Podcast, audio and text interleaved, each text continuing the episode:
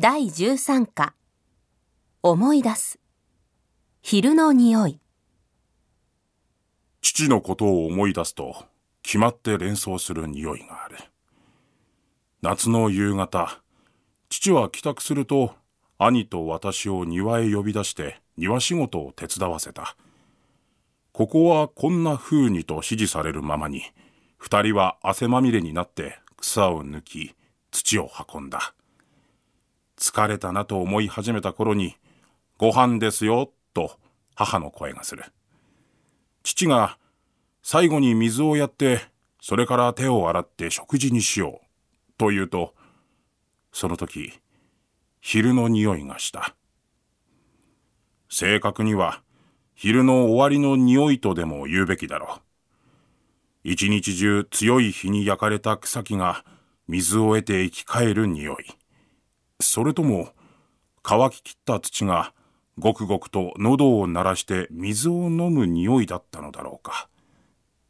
どちらにしてもようやく庭仕事から解放され兄と顔を見合わせてにっこりうなずき合う時の忘れられない嬉しい匂いであった。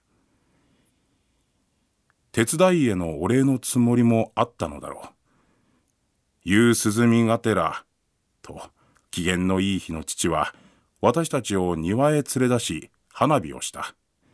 もっとも花火といっても当時のことだから打ち上げ花火や通りがかりの人を驚かせるほど大きな音を出すものはない。浴衣姿でゆったりと椅子に腰を下ろす父のところへ花火を持って行き火をつけてもらう。これが最後。父がそう言って火をつけてくれた一本が消えると、それまで火の花をじっと見つめていた目には、一瞬あたりが暗闇になってしまう。その瞬間、もう一度昼の匂いがした。子供の時間が終わる少し寂しい匂いだった。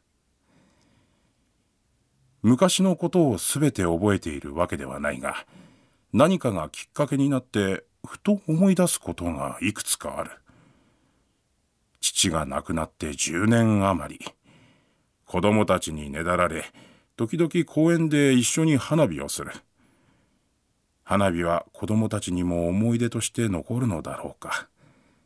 大きくなって懐かしく思い出すのはどんなことだろうかと、楽しそうな子供たちの姿を眺めつつ、昼の匂いを思い出す。